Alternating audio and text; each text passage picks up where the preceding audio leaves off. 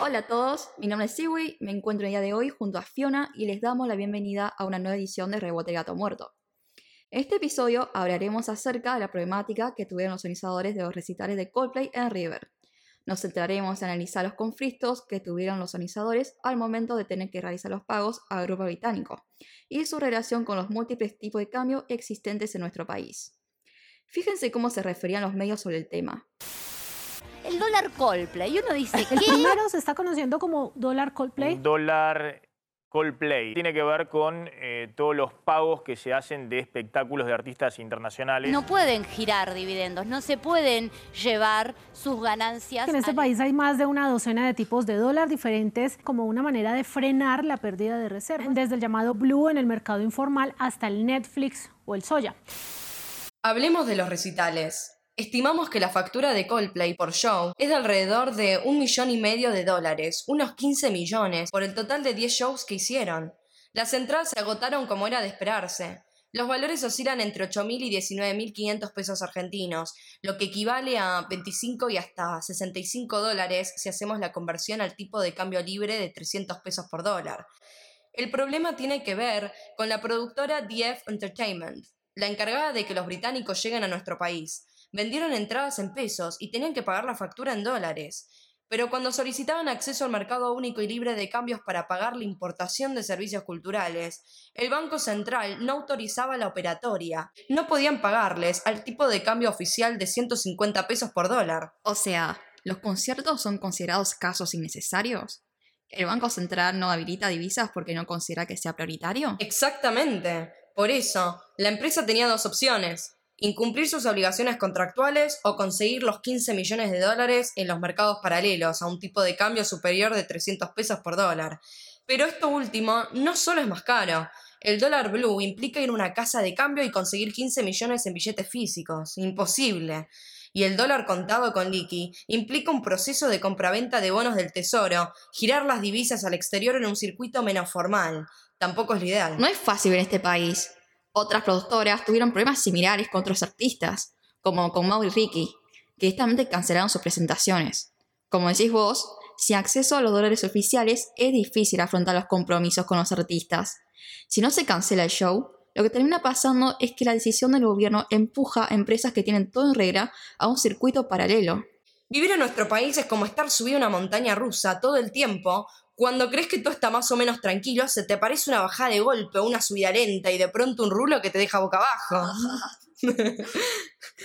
El caso de Coldplay se visibilizó y se metió en la agenda nacional debido a la gran cantidad de público que convoca a la banda británica. Hay que llenar 10 estadios de River.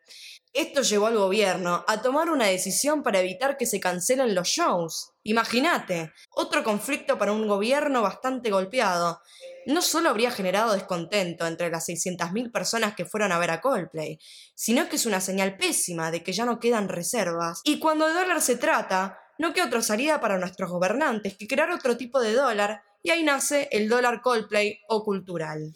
Bueno, parece que no solo benefició a Coldplay, ¿se aplicará a todos los eventos culturales?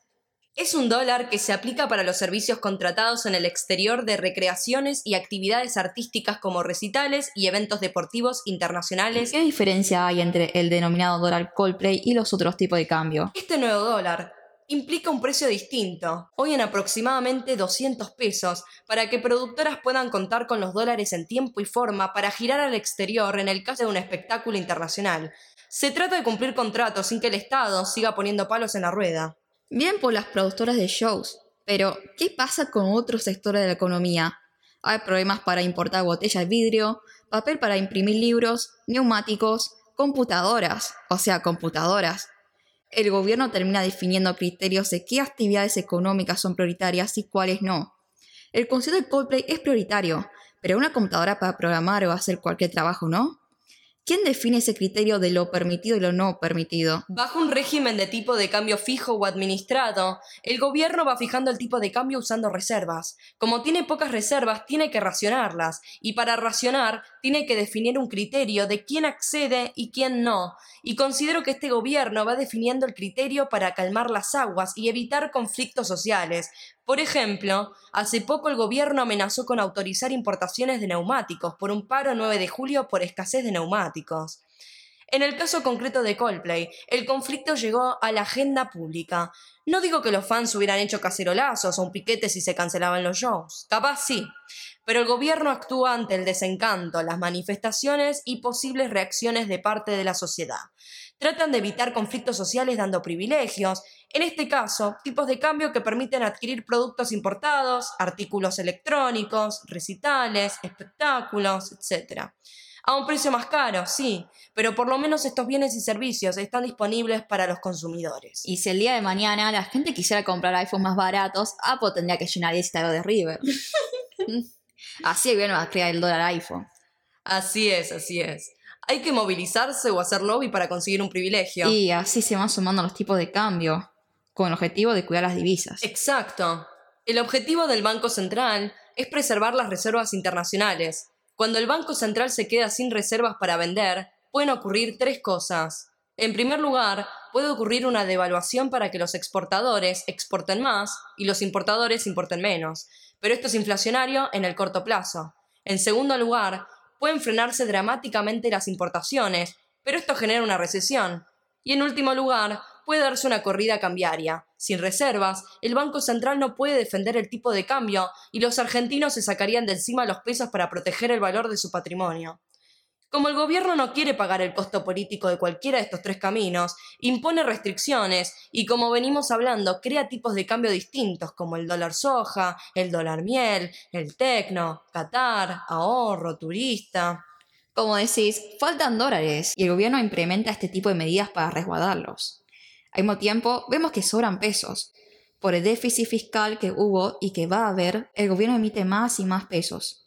Este exceso de pesos también hace que caigan las reservas. Los pesos cada vez valen menos, la gente se los saca encima, aumenta la demanda de dólares. Esa tiene que ser una parte de la solución definitiva para el problema, reducir la emisión monetaria. Y en el corto plazo, muchos economistas proponen un desdoblamiento formal en solo dos tipos de cambio el dólar oficial o comercial para exportaciones o importaciones y el dólar financiero libre, destinado al resto de las actividades económicas. Pero entiendo que hay economistas que no tienen esta misma postura, y habría que escuchar a todos para lograr un consenso que sea útil para sacar adelante la problemática impositiva financiera y fiscal de este país.